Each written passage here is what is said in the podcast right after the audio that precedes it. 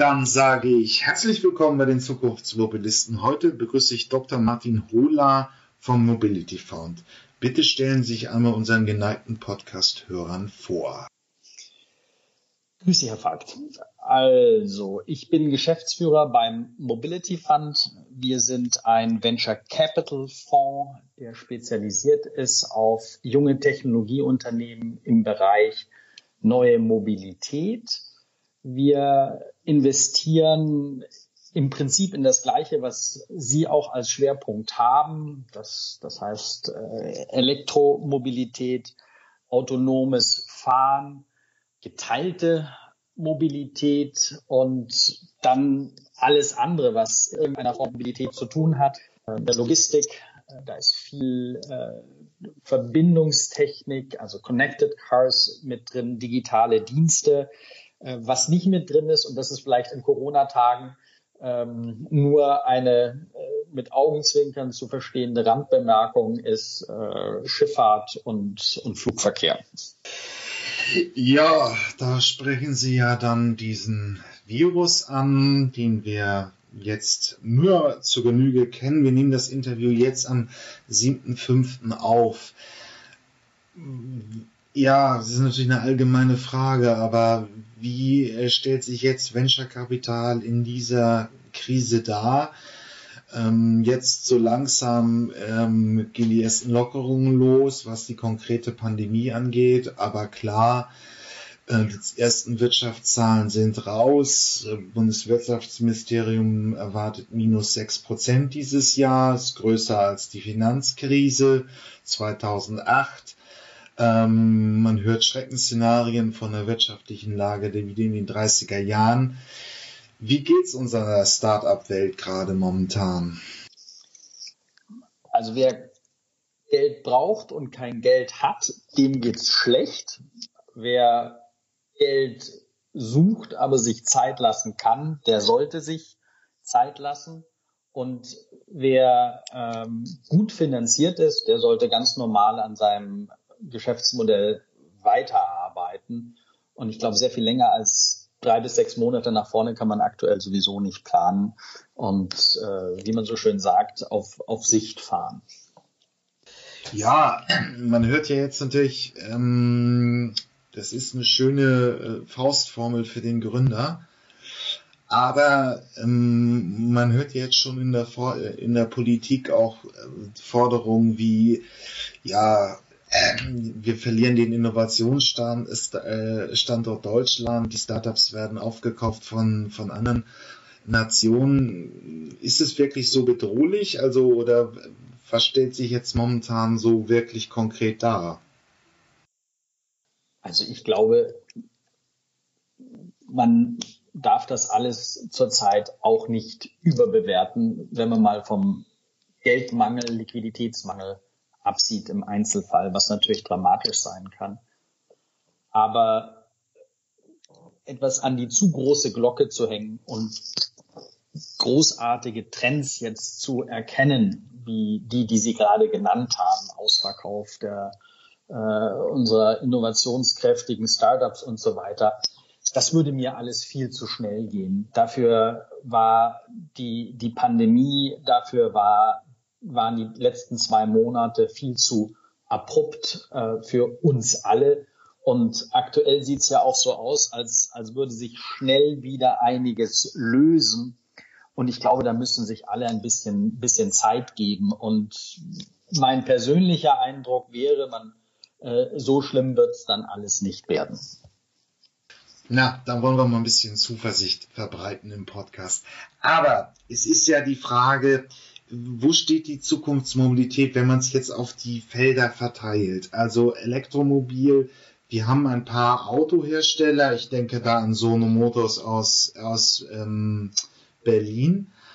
Automatisiertes Fahren, ein paar Datenplattformen gibt es, aber wie stellt sich das jetzt ähm, so grundsätzlich dar? Welche Mobilitätsthemen sind momentan sehr stark dominiert? Was könnte noch kommen? Wenn man so einen kleinen Überblick mal geben wollte über diese technologische Ausrichtung? ich hätte jetzt mal gesagt, da hat sich bei uns nicht wahnsinnig lang viel in unserer Einschätzung langfristig geändert an, an diesen großen Themen. Äh, Elektromobilität, ähm, Riesenthema und ich sehe auch keinen echten Zusammenhang langfristig zwischen Corona und ähm, und der, der Einführung oder der Marktdurchdringung dieser neuen Technologie. Ähm, und das Gleiche gilt letztendlich auch für autonomes Fahren. Ähm, kurzfristig sicherlich stärker betroffen ist die geteilte Mobilität, ähm, weil das, das Einzige, was man oder eine der Sachen, die bei der Mobilität aktuell sicher ist, dass man sich nicht so wohl fühlt in öffentlichen Verkehrsmitteln. Das heißt, äh, S-Bahn, U-Bahn, Busse, aber eben auch der Flugverkehr, egal ob er jetzt nun offen oder geschlossen ist, da hat man ein mulmiges Gefühl und wenn die Sonne scheint, dann weicht man eben auf, aus auf, auf, auf das Fahrrad, wenn es Nahverkehr ist und da glaube ich im Übrigen auch gerne das eigene und nicht ein geteiltes.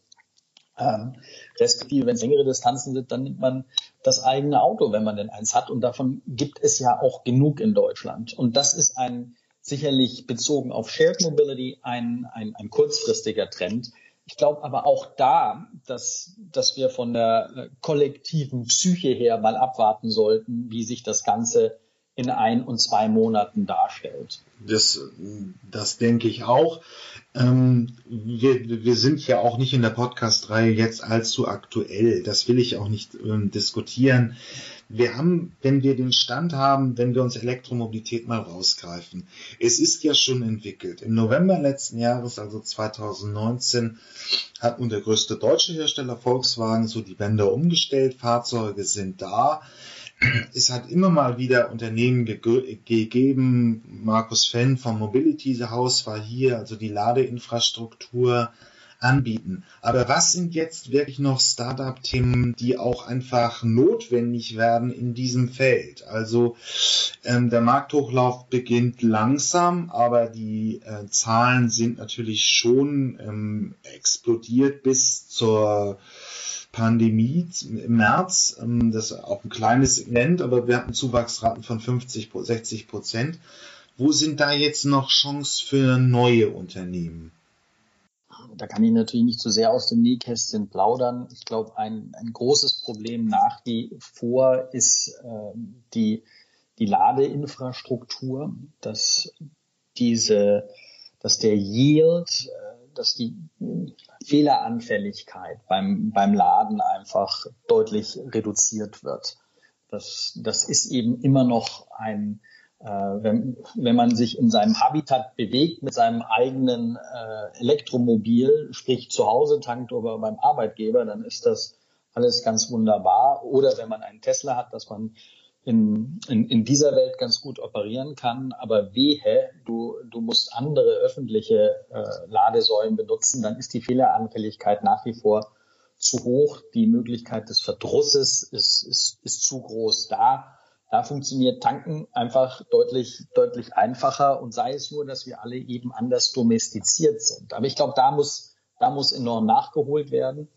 Und ansonsten natürlich äh, die, die Kapazität der Autos und die Ladegeschwindigkeiten, äh, das Gewicht der elektrischen Autos, äh, all, all das sind dicke Bretter, die, die noch gebohrt werden müssen und die über die Zeit hinweg sicherlich äh, noch deutlich besser werden. Man, und, und die Frage ist da immer, wo ist, wo ist, ähm, wann ist gut, gut genug? Aber es ist ja schon ein sehr schönes Niveau erreicht. Ich glaube, da gibt es eine ganze Reihe von, von cleveren Ideen und äh, man könnte sagen, Nischen oder die, die, äh, die besetzt werden können, wo, wo Startups sich, sich hervortun dürfen. Ähm, bleibt ja auch noch ein anderes Thema. Wenn wir jetzt so langsam sehen, wir haben angekündigt äh, 300 Fahrzeuge bis 2025, das Angebot wird immer besser. Ähm, es ist jetzt auch schon 2020 nicht sonderlich schlecht, aber wenn der Markthochlauf nun Formen annimmt, muss man sich ja fragen, was mit den Batterien passiert, wenn die ersten Elektroautos eben ihre Batterie wechseln müssen. Also und da haben wir ja natürlich einfach dann dieses Thema auch Recycling. Ähm, ähm, Wolfram, es sind seltene Erden drin. Das ist alles auch ethisch problematisch, weil es aus Regionen der Welt kommt, wo wir die Arbeitsbedingungen grundsätzlich nicht so gut finden. Second Life bleibt also auch noch ein Thema, oder? Also, dass man Batterien irgendwie anders verwendet.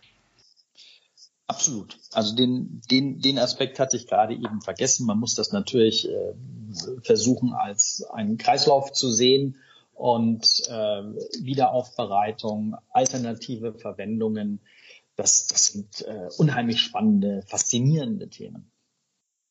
Ähm, und wenn ich da jetzt ein Geschäftsmodell reinsetzen würde, wäre das so praktisch erstmal aus alten Elektroautos Batterien Notstromaggregate zu bauen oder kann man auch schon versuchen, so ein bisschen die Energiewende weiterzudenken und sagen, ja, wenn man irgendwie einen Park von alten Elektroautobatterien hat, dann kann das eine Ausgleichsfunktion in der Energiewende haben? Theoretisch Ist, ja. Ja wir tun uns als Venture Capitalist in dem Bereich ein bisschen schwer, weil das schon kräftige Wetten auf die Zukunft sind, wo man im Zweifelsfall einen sehr langen haben muss. Wenn man also Kapazität hier für bestimmte Use Cases aufbaut ähm, und, und da rein investiert, das kann einem auch relativ leicht um die Ohren fliegen, wenn es irgendwelche technologischen Sprünge gibt ähm, oder Subventionen an irgendeinem Eck dann sind das Geschäftsmodelle, Ideen, die, die schon hoch riskant sein können. Aber grundsätzlich finden wir das schon sehr, sehr spannend und das ist ja auch ein Kernthema bei Elektroautos. Ähm, wo ist der Sweet Spot von so einer Batterie?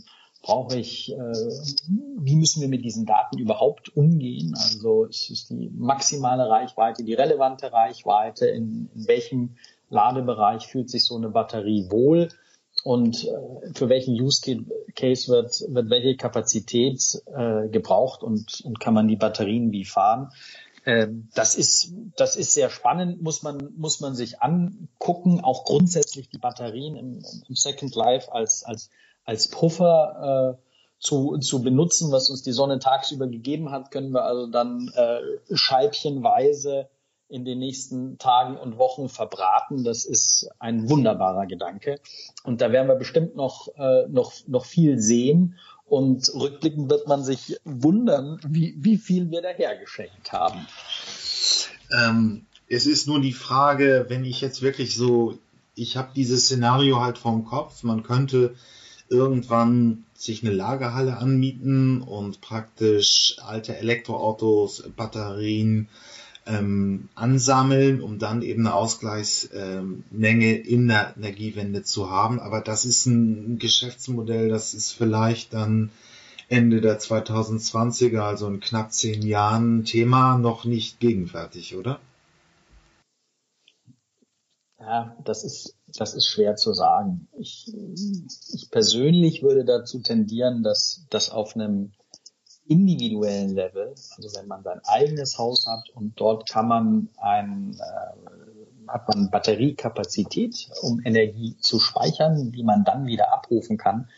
Das finde ich ganz sympathisch, weil da unter Umständen nicht mit dem gleichen spitzen Daumen gerechnet wird, wie wenn ich äh, in, in großer Menge versuche, diese, diesen Strom wieder abzugeben und wo ich dann nicht mit meinem Gewissen konkurriere, sondern gegen, gegen harte äh, Energiepreise. Und das sehen wir ja auch jetzt in der Krise, was für Kapriolen diese, diese Preise schlagen können.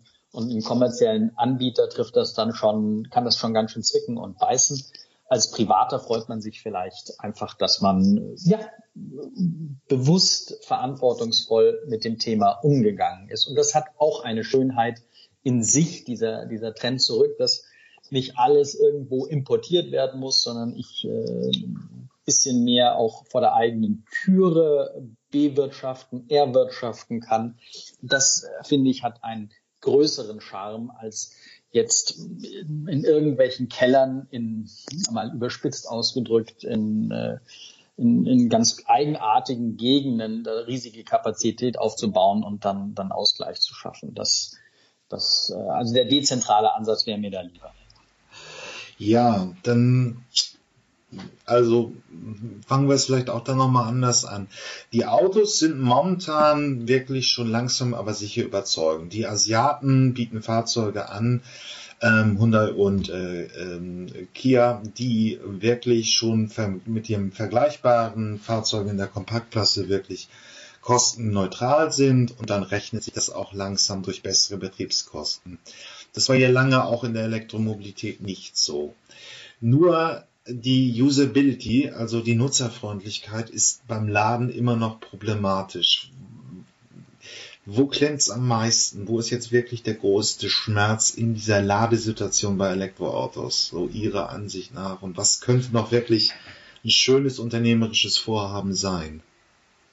Also das sind ja, glaube ich, zwei große Themen. Das eine ist die Ladegeschwindigkeit und das andere ist ähm, die, die Einfachheit des Ladevorgangs. Und wenn ich, also die Fehleranfälligkeit an, an, an dem Punkt, und wenn ich da zwischen mich, zwischen beiden mich entscheiden müsste, würde ich wahrscheinlich auf die Ladeprotokolle ähm, eher fokussieren, dass man äh, einfach mit, mit ohne nachzudenken irgendwo sein Auto wieder aufgetankt bekommt und dass das mit 99,5 Prozent Wahrscheinlichkeit auch funktioniert. Das wäre ähm, sehr, sehr schön und, und, und würde der Verbreitung von Elektromobilität doch sehr helfen.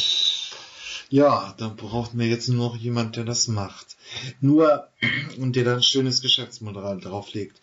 Nur was mich, hm, wie steht's eigentlich zum Thema, kommen noch wirklich, wirklich neue Hersteller in den Bereich rein? Was, wir hatten bislang, wie gesagt, schon Sono Motors aus ähm, München, die auch ein spannendes Konzept vorlegen, wollten eigentlich dieser Tage mit der Serienfertigung in Schweden anfangen.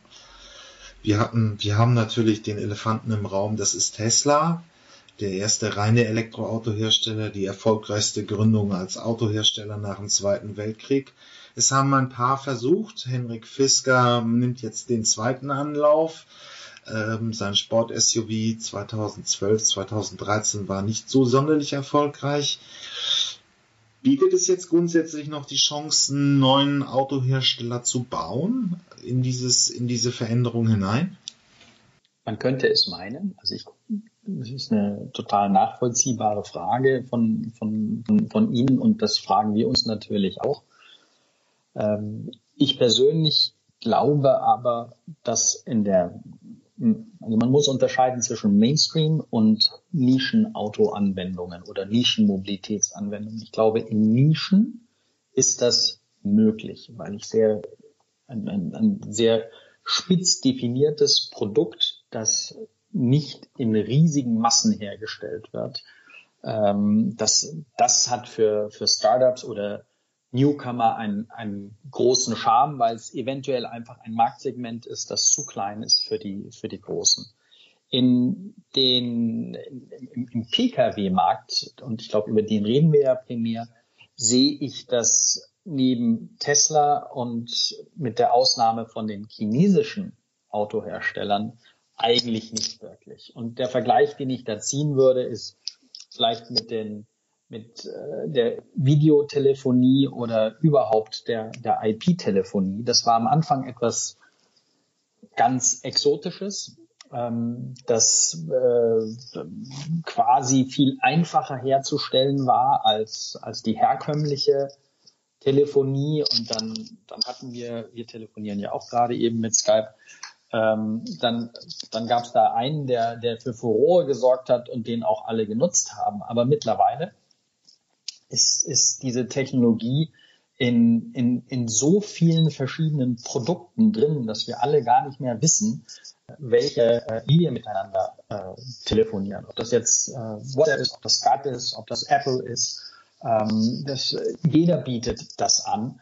Und unterm Strich setzen sich die Großen durch. Die Marktmacht von Microsoft und Co. ist, ist, ist hier nicht zu stoppen. Und ich glaube, so wird es ähnlich sein hinsichtlich Elektroautos, dass die großen Player den Nachteil, den sie gegenüber Tesla haben, über die Zeit hinweg schon werden aufholen können. Davon gehe ich jetzt mal persönlich aus. Die einzige Ausnahme ist vielleicht, sind vielleicht die chinesischen Anbieter.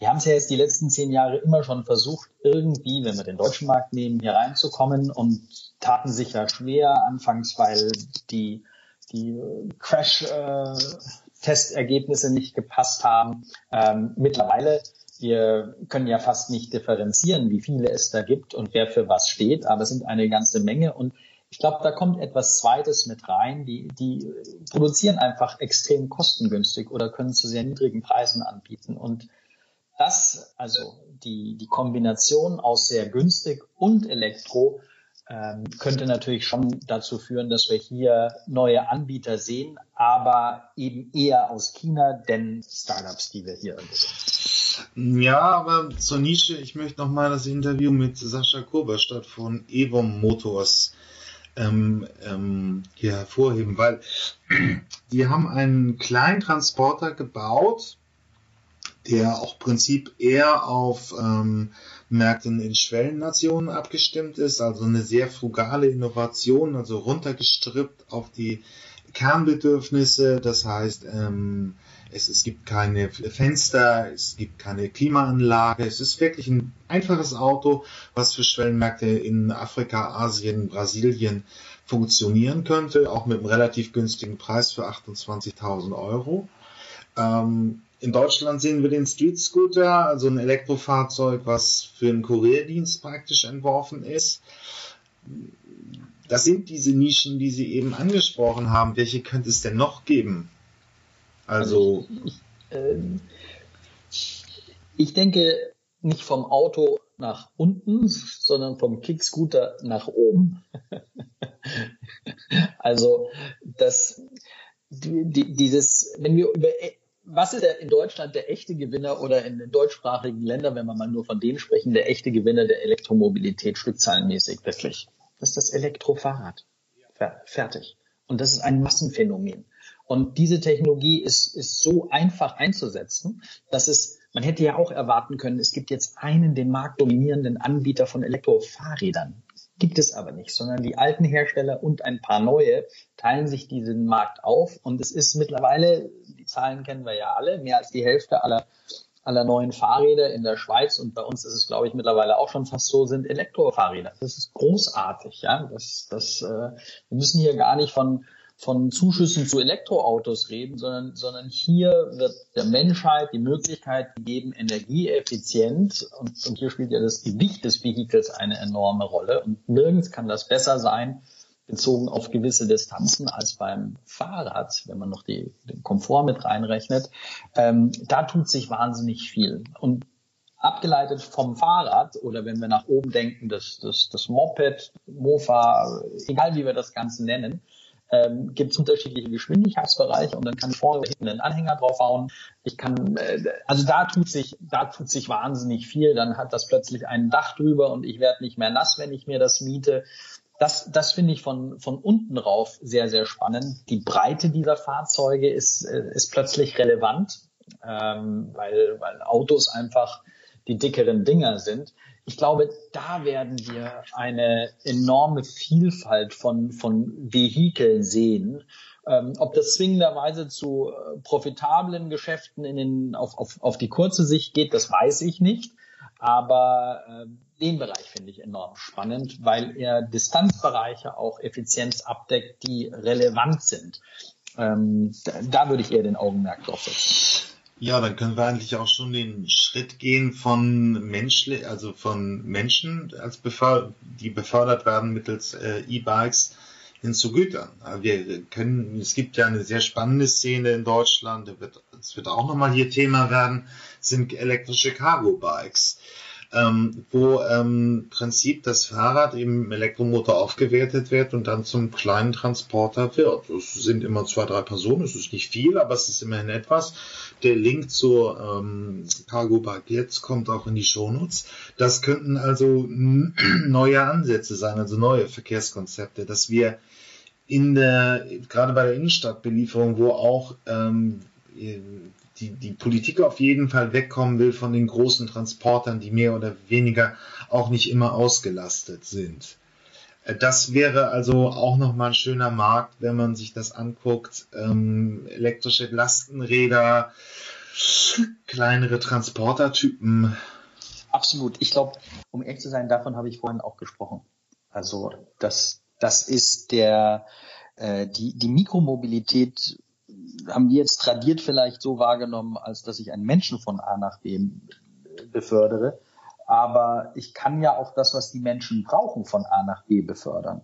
Und äh, das ist etwas, was in in China viel ausgeprägter ist bei uns. Also die Straßen sind schon voll, aber die sind halt voll von Lastenrädern und nicht von Menschen, die in den, die, die umgekehrt in die, in die Läden gehen. Ich überspitze das Ganze jetzt ein bisschen.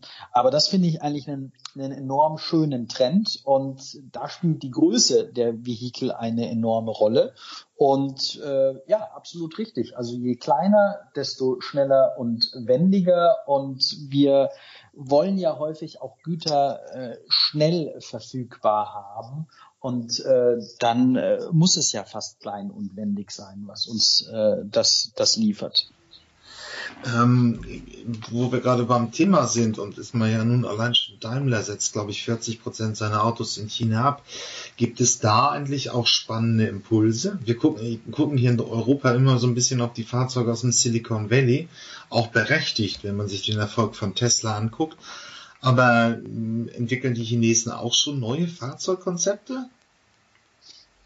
Da kann ich qualifiziert nichts zu sagen. okay. Zu also mein Eindruck ist, ist der, dass, äh, dass da schon bislang das Hauptaugenmerk darauf gelegt wurde, das, was wir hier machen, ähm, gut zu kopieren im asiatischen Sinne des Kompliments und äh, eventuell besser und billiger zu machen. Also, wie ich finde, auch sehr ehrenhaft. Dass jetzt völlig neue Fortbewegungsmittel dort entstanden sind, äh, mal abgesehen vom Transrapid, ähm, das ist mir jetzt so nicht ganz klar, aber abermals, ich bin nicht der intime Kenner der, der, der, der chinesischen Großstädte. Okay, aber, ähm, aber wir reden dann praktisch, wenn wir uns jetzt neue Konzepte, äh, Fahrzeugkonzepte angucken, auch erst nochmal über Großstädte. Also die Landbevölkerung muss irgendwie noch ein bisschen auf die Versorgung mit neuen elektromobilen Angeboten warten wenn man so jetzt sich einen Schwerpunkt angucken will, Cargo Bikes, ähm, das sind alles eben die, die im, im großstädtischen Umfeld funktionieren, oder? In erster Näherung ja. Neue Mobilität ist in vielerlei Hinsicht auch ein, ein Urbanisierungsthema, äh, weil der Trend in der industrialisierten, aber vielleicht in der ganzen Welt ist einfach, Städte werden größer und größer zu Lasten des, des Landes. Und ähm, das, das ist schon ein, ein, ein bisschen, bisschen so. Okay. Ja, muss es eben auch wissen, ob da, wo sich Investments mehr oder weniger lohnen. Es ist leider auch bei mir hier eine, äh, eine durchgehende Linie in den Interviews. Für die Städte gibt es immer mehr und andere Angebote, also die Fahrzeugtypen, Cargo Bikes, E-Scooter und was alles. Ähm, und eben auch die, die Sharing-Optionen sind im großstädtischen Bereich da, auch in Deutschland. Aber die Landbevölkerung ist immer noch auf Verbrenner angewiesen. Das kann man nicht anders sagen. Die, äh, und da gibt es eben auch immer weniger Alternativen.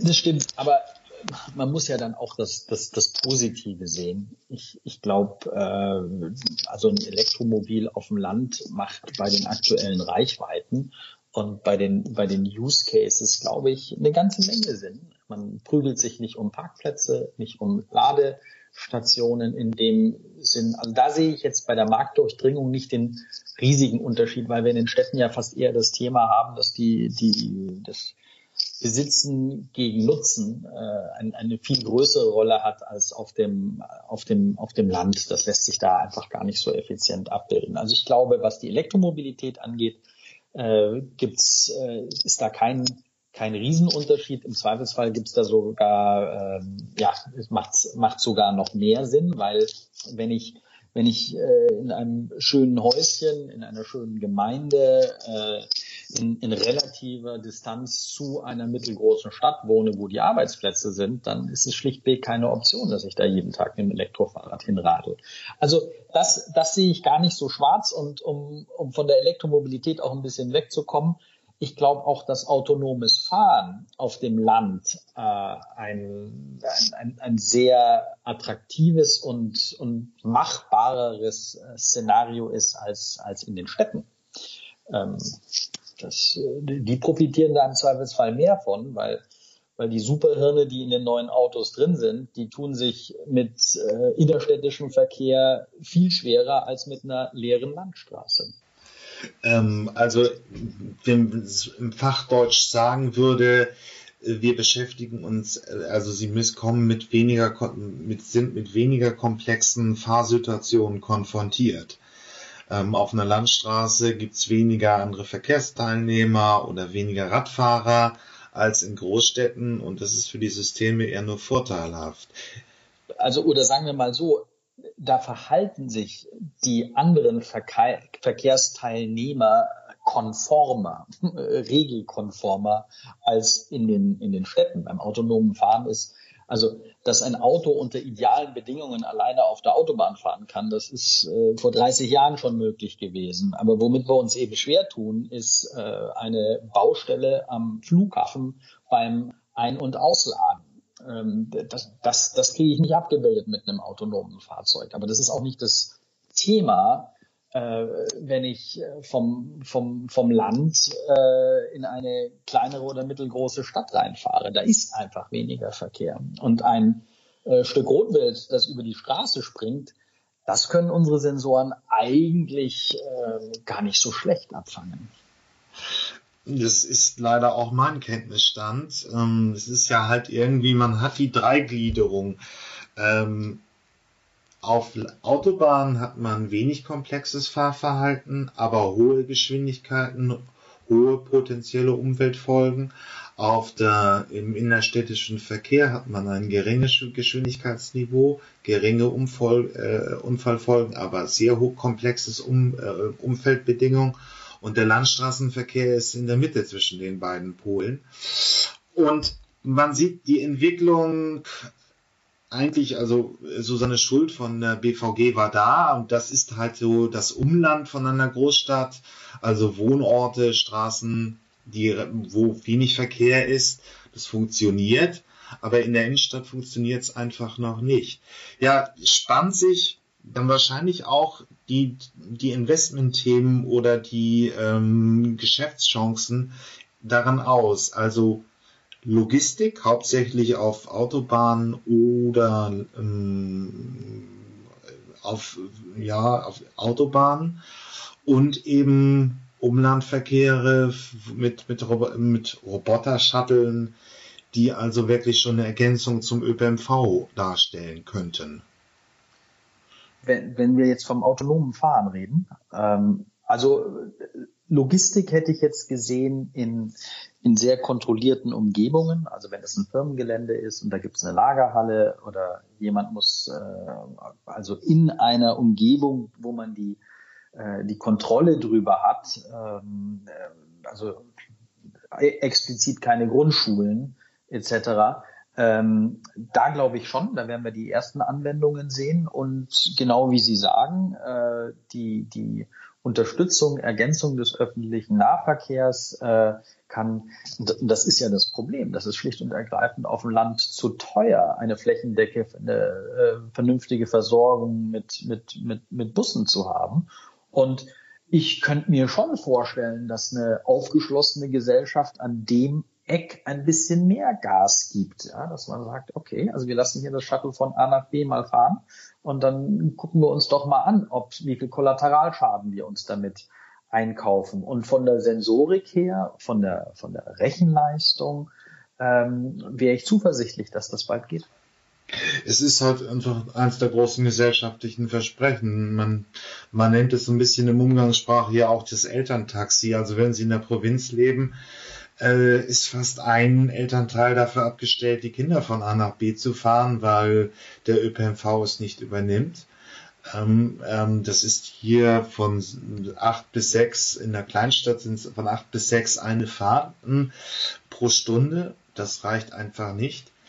Dann, und wo ist die Idee dahinter, dass man dann irgendwie so ein Sammeltaxi hat? Man ruft einen Roboter-Shuttle, wenn man es braucht. Man hat eine vorgegebene Fahrtroute, fährt die dann und dann reimt sich das Roboter-Shuttle für die anderen Teilnehmer wieder in, die, äh, in dieses System ein. Das ist eines der großen Versprechen, klar. Ähm, nur Logistik, also das haben wir ja schon. Wir haben ja inter, ziemlich automatisierte äh, Logistikanwendungen, also in der Fabrikhalle, wo einfach Teile von A über Spulen oder über automatisierte Fahrtools gefahren werden. Geht es nicht auch schon ein bisschen weiter, dass man, wenn man sich, ich packe es auch in die Shownotes, wenn man sich so Konzepte wie Einride aus Schweden anguckt, wo völlig neue LKW-Konzepte eben es schon gibt, wo man also wirklich mit einem, wo ein LKW ohne Fahrerkabine wirklich schon Level 4, Level 5 unterwegs sein kann und dann eine vordefinierte Strecke abfährt von einem Lager zum Fertiger?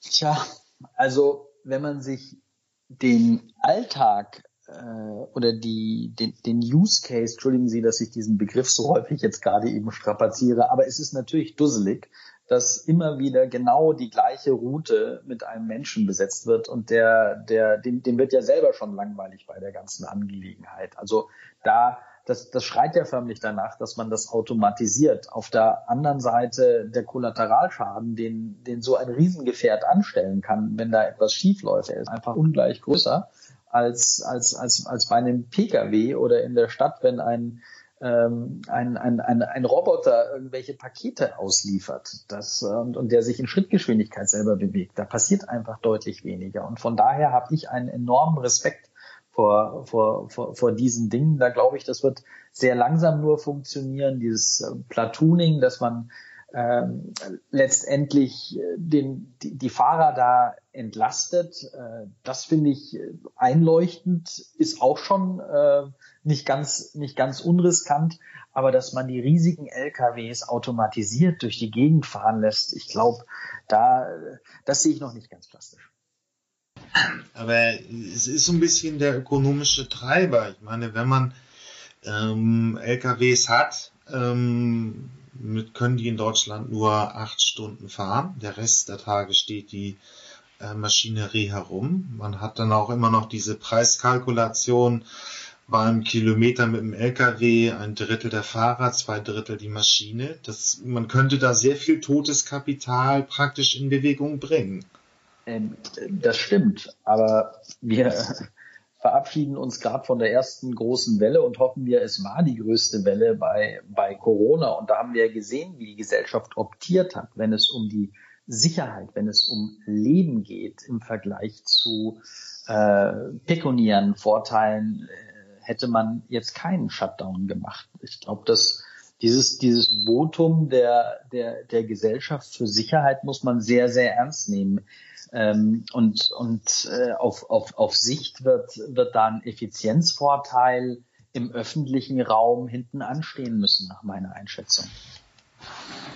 Es ist auch für meinen Punkt plausibel. Es ist einfach, wenn 40 Tonner sich äh, in Bewegung setzt, ähm, wird es sehr gefährlich. Vielleicht ist es noch ein Unterschied, wenn man wirklich so kleinere Strecken hat, wo ein Zwischenwerksverkehr eingesetzt wird. Also von einem Industriegebiet ins nächste, das kann vielleicht mal ein Thema werden. Ab, absolut. Oder man, man kann auf Autobahnen äh, an, an, an neuralgischen Knotenpunkten Hubs äh, aus, ausbilden und dann lasse ich zwischen den Hubs eben automatisiert äh, Trucks hin und her fahren. Das ist natürlich auch eine sehr große Investition in, in die Innenstädte und das würde man wahrscheinlich kontrolliert auch, äh, also nicht Investitionen in die Innenstädte, sondern in die Infrastruktur, Entschuldigung. Äh, das würde man wohl schon, schon hinbekommen. Aber das Problem bei den, bei den Trucks ist ja nicht nur die Autobahn, sondern das, äh, das haben wir alle mehr oder minder vor, vor Augen. Die Abbiegesituation, wo ein Fahrradfahrer unter die, und die Räder kommt. Und die Realität ist, dass die Einfahrt zum Werksgelände eben nicht unmittelbar nach der Autobahnausfahrt ist, sondern es sind historisch gewachsene Strukturen, die müssen da irgendwo in ein Industriegebiet hinkommen, da sind mehrere Ampeln dazwischen und, und da zwickt's ja dann. Ähm, ja, es ist sicherlich ähm, auch einfach eine Frage des Geschwindigkeitsniveaus. Die gegenwärtigen Systeme bei dem, was wir so als Roboter-Shuttles, als automatisierte Taxis wahrnehmen, sie können relativ problemlos 30 Kilometer bewerkstelligen, aber darüber hinaus wird es halt schwierig. Äh, entschuldigen Sie, wenn ich Ihnen da widerspreche, und das mache ich aber nur mit einem Augenzwinkern. Ich erinnere mich da an, an, an die Geschichte von einem Freund. Ich war selber nicht dabei. Der ist mit einem Panzer, als er bei der Bundeswehr war, über ein Auto drüber gefahren. Der hat das fast nicht gemerkt. Also ähm, die, die Masse spielt hier schon auch eine enorme Rolle. Und unabhängig davon, ob du also 30 Stundenkilometer mit einem mit einem Panzer ist eine andere Nummer als mit einem Fahrrad. Äh, und, und da machen wir die, die, die großen LKWs eben Sorgen. Ähm, das ist eben auch die Frage. Ähm, wir haben einerseits das Geschwindigkeitsniveau, aber dann ist natürlich auch klar die Frage, ähm, was da für Masse hintersteht. Bleibt es auch bei dem Thema, wird es vielleicht in China ein Aspekt werden? Also in Deutschland, wir haben eine relativ überalterte Gesellschaft. Ähm, und in den Nationen, naja, sie haben jetzt auch die ersten Automatisierungstools einfach zugelassen, die 100 Millionen Kilometer gar ähm, am Rechner absolviert haben. Das ist zwar alles auch noch in China Innenstadtverkehr, aber in den, ob das, kann es da ein Thema werden in den nächsten zwei, drei Jahren? Das wäre ja auch ein schöner Markt. In China? Ja. Glaube ich ja. Ähm, wobei man die sich hier auch die äh, gesellschaftlichen Möglichkeiten und die gesellschaftliche Akzeptanz anschauen muss. Und ähm, finde ich ja geradezu faszinierend, wie, wie, wie häufig einem die Pandemie hier zu Pass kommt, um die äh, technologischen Entwicklungsmöglichkeiten oder wie sich Technologie verbreitet, unterschiedlichen Kulturkreisen herzunehmen. Die Chinesen haben den Lockdown radikal gemacht. Die hatten sofort eine App, die alle verpflichtend benutzen mussten. Die haben sie bis heute nicht. Bei uns hat es auch irgendwie funktioniert, aber eben anders. Und wenn wir über autonomes Fahren in Städten sprechen, dann machen die Chinesen das schlicht und ergreifend. Und wenn es da Kollateralschäden gibt, dann nehmen die das in Kauf. Unsere, unsere Gesellschaft tut sich damit enorm schwer und deswegen dauert es länger. Wir werden abwarten müssen, wie es aussieht, wenn erfolgreich in anderen Ländern ähm, Technologien sich durchsetzen und bei uns dann die Oberreichsbedenkenträger äh, langsam kurzatmig werden, weil es äh, eben eben doch funktioniert. Aber es, es wird dauern, auch in, in, in, in Phoenix, Arizona, wo die, wo die, äh, die ähm, Google, die Waymo-Taxis fahren, das äh, ist ja auch noch nicht so, dass da ganz, ganz viele Taxifahrer arbeitslos geworden sind, sondern das, äh, das ist auf der, auf der kleinen Flamme. Und es ist eine, ein anderes Ökosystem, ein anderes Habitat für diese Fahrzeuge als, als jetzt eine äh, 500, 800 Jahre alte Innenstadt in, in, in, in, in Europa, die, die ganz andere Straßen hat, äh, die, die ganz andere Verkehrsteilnehmer hat. Also das muss man, muss man alles äh, auch ein bisschen abwarten und differenziert betrachten. Da wird es auch noch eine sehr spannende gesellschaftliche Debatte geben was wir da wie in welche Form in unsere Innenstädte lassen. Ähm, wir werden es mal sehen. Herr Dr. Hohler, was möchten Sie uns noch mitgeben auf dem Weg in die Zukunftsmobilität? Also, ich bin sehr optimistisch und gleichzeitig auch gespannt, ähm, was die Veränderung des Verkehrs angeht, mit den Prämissen, die äh, und Zielsetzungen, die wir aktuell haben, also ähm, umweltfreundlich, klimaneutral äh, und den Menschen ent, ent, äh, entlastend. Also ich bin leidenschaftlicher Autofahrer und ich fahre auch gerne schnell. Ich befürchte, dieses Hobby ähm, oder, oder das, was man einen sportlichen Fahrer nimmt, der, der hat eigentlich, für, für den ist die Zukunft der Fortbewegung äh, weniger spaßig als vielleicht in den, in, den, in den letzten Jahren. Aber wir werden dafür auch eine ganze Menge bekommen, ähm, dass man eben bei der Fortbewegung was anderes machen kann.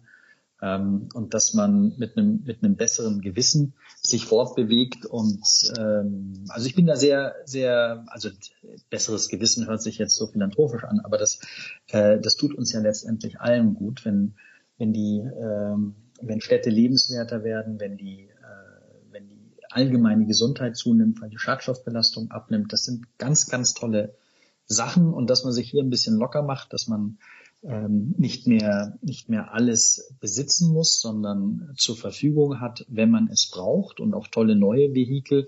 Also ich finde das wunderbar. Das ist unsere Triebkraft beim Mobility Fund ähm, zu, zu investieren, Teil von, von dieser Verkehrswende ähm, zu, zu sein.